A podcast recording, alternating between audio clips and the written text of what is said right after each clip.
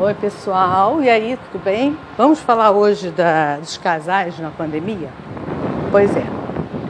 Tive agora um encontro com uma conhecida. Gente, ela está prestes a separar. Porque antes da pandemia, um ano atrás, a vida dela estava numa boa com o marido, né? Aquele encontro no final do dia. E mesmo assim, quando chega em casa, cada um vai cuidar dos seus celulares, né? Que ninguém cuida mais de ninguém, não. O pessoal chega em casa, toma banho e vai logo direto pro celular, né? Eles tinham o hábito de chegar em casa, cada um tomar seu banho, parará, e cada um para sua academia, malhar, fazer qualquer coisa. Então, quer dizer, ficava aqueles encontros assim por poucas horas. Com a pandemia, os dois dentro de casa. Eles são, são não têm filhos, né? São sozinhos mas acredite, gente, eu sempre imaginei que é, a coisa estivesse muito pior para os casais com filhos, pequenos principalmente. Tem sempre aquela história, né? Um cuida mais, o outro não quer saber, aí sobra para um, lado, para o outro não. É a mãe que faz a comida, é a mãe que limpa a cozinha e o pai assiste futebol, ou vice-versa. É o pai que limpa a cozinha, faz comida e a mãe não sai do celular. Então são problemas que a gente sabe que envolvem todas as famílias. Eles não têm filhos, mas a coisa começou a pegar com a arrumação da casa. Eles dispensaram a diarista e aí não combinaram o que seria de cada um. E é sempre aquela história, né? Cara, tem homem que não aprende, gente. Por mais que a mulher também não seja lá grandes coisas de fazer comida, parará, cuidar da casa. Mas a mulher tem sempre aquele lado um pouco mais cuidadosa, um pouco mais caprichosa. E isso depende muito também, né? Porque eu tenho um podcast aí que eu falo muito sobre esse convívio na pandemia e de pessoas que são extremamente diferentes uma das outras, né? E aí rola até isso também, aquela coisa da casa. Um que é caprichoso, o outro é bagunceiro, e é o caso desse casal. Essa minha amiga estava falando que no início, ok, tudo bem, ele até estava colaborando, mas depois ele começou a parecer criança fazendo pirraça dentro de casa. Por quê? Eles dois compraram um aparelho juntos para casa, uma fabriquinha de fazer gelo, ela encomendou no cartão dela, mas o que, que era para fazer? Os dois tinham que rachar a prestação, né? Que aí passou a primeira prestação, ele não se manifestou. Aí ela foi e falou para ele: Olha, você está me devendo duas prestações na maquininha de gelo. Então você vai fazer o seguinte: você vai pagar essa e vai pagar a próxima. Pronto, foi o suficiente para o bonitão virar rebelde ficou pau da vida que, ele, que ela cobrou dele. E afinal, ele paga isso, ele paga aquilo, ele faz isso, ele faz aquilo, e começou a jogar na cara dela algumas contas que ele pagava. Mas é, gente, é absurdo, foi o que ela falou para ele, olha só. Desde o início você sabia que eu não tinha a mínima condição de arcar com essas despesas da casa. Ou você, ou alguma vez eu te enganei, alguma vez eu falei que eu ia rachar com você. Você ganha cinco vezes mais do que eu ganho, ou até mais. Você tem renda de imóveis que eu não tenho. Então, seu, seu padrão de vida é, sem dúvida, muito melhor do que o meu. Eu trabalho, sabe que eu sou comissionada. Se eu vender, eu ganho a comissão. Se eu não vender, eu não ganho nada. Não tenho nem salário. E você quer que eu arque com alguma despesa fixa? Como assim? Você desde o início sabia que ia ser dessa forma. E agora vem jogar na minha cara? Não estou dando, não estou conseguindo entender qual é. A me perguntou, Marta, agora você vê. Ele tem uma situação financeira muito melhor do que a minha. Tem um trabalho que, mesmo com a pandemia, ele não parou de trabalhar e eu parei, porque eu lido com venda, com o público. A empresa fechou e eu parei. E agora ele vem jogar isso na minha cara? A minha sorte é que eu sou mais econômica e eu tenho umas reservas para algumas despesas pessoais. Porque até isso ele não quer me ajudar a pagar. Ele não quer pagar nada, nada. Até para comprar alguma coisa para comer, se eu gosto e ele não, ele não compra. A gente vai no mercado, Chega lá, ele agora está enchendo do saco. Antigamente era muito mais livre, eu comprava minhas coisas, ele comprava também as coisas dele. Ele não se importava, ele agora começa, começou a cortar minha. Entendeu? De reclamar que eu estou comprando muita coisa, eu não estou entendendo qual é a dele. Então ele virou uma pessoa totalmente diferente do que ele era. E aí começou a fazer birra dentro de casa. Começou a não querer arrumar mais nada.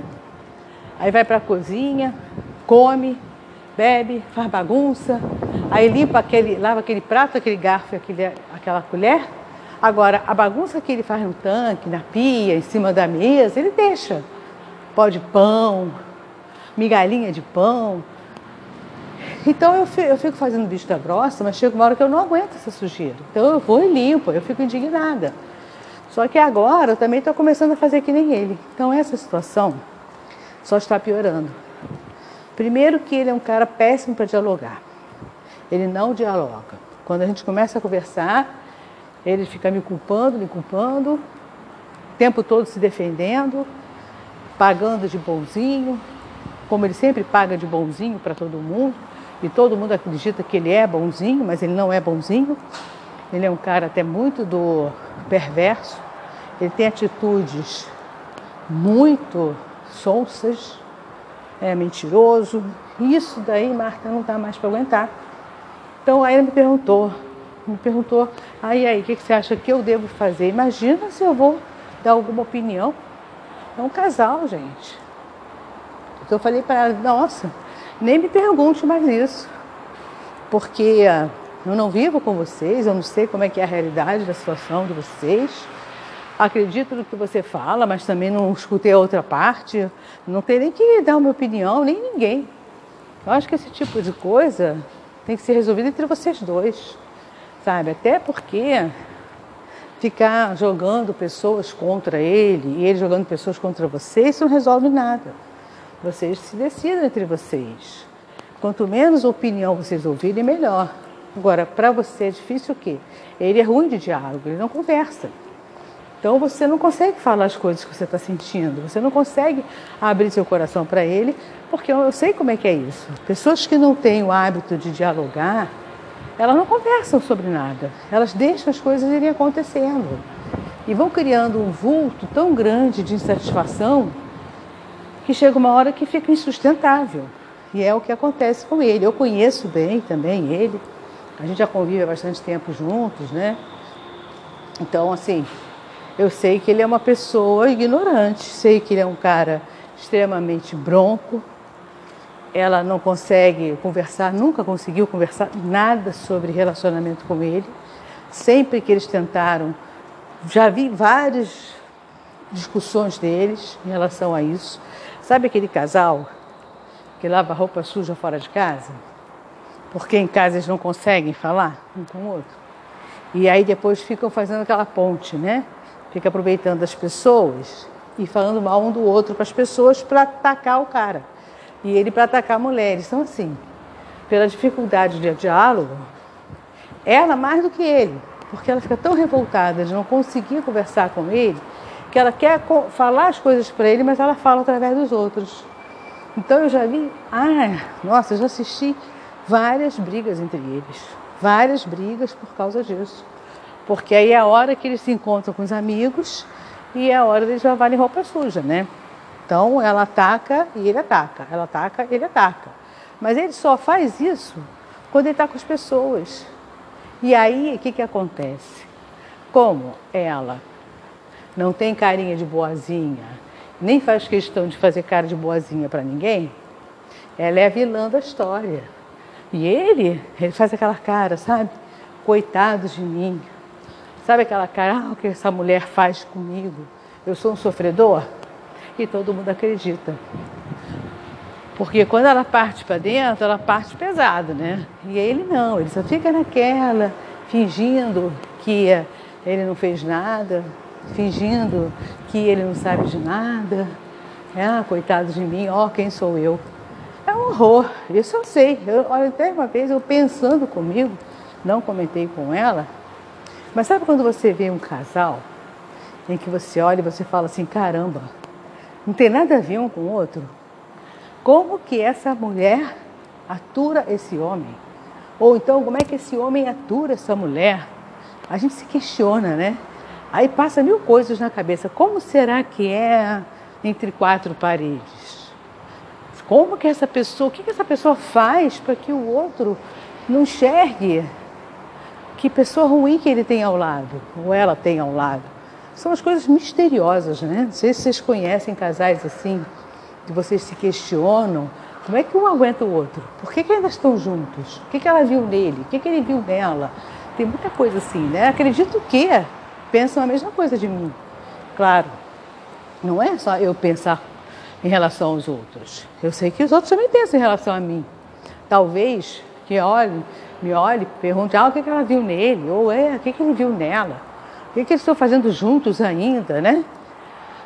Porque, assim, tem casais que são bem parecidos, são casais carinhosos, um com o outro, são meiguinhos, têm respeito para falar, falam com, com admiração, se elogiam. E tem casais que não, tem casais que passam o tempo todo se estapeando, né? Parece que ficam medindo força um com o outro, ficam medindo talento, medindo é, é, simpatia, não é? Quer, mais, quer, quer ser mais simpático que o outro quer ser mais aceito que o outro. E, e casais assim são horríveis. Então, eu bati um papo com ela e é, uma das coisas que ela me falou, e que também me intrigou bastante, sabe, gente? O fato dele gritar muito com ela quando eles discutem.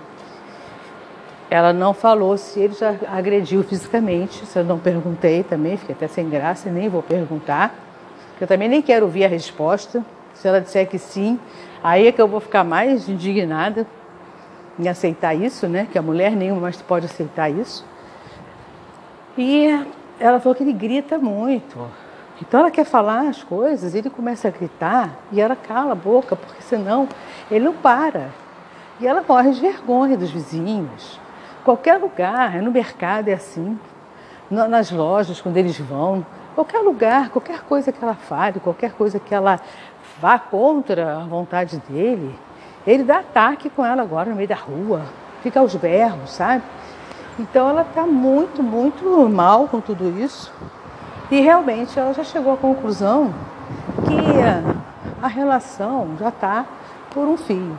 Não tem mais porque eles continuarem. É só agora uma questão de esperar a pandemia acabar para que ela possa decidir o que vai fazer da vida dela para onde ela vai ou para onde ele vai e definir, né?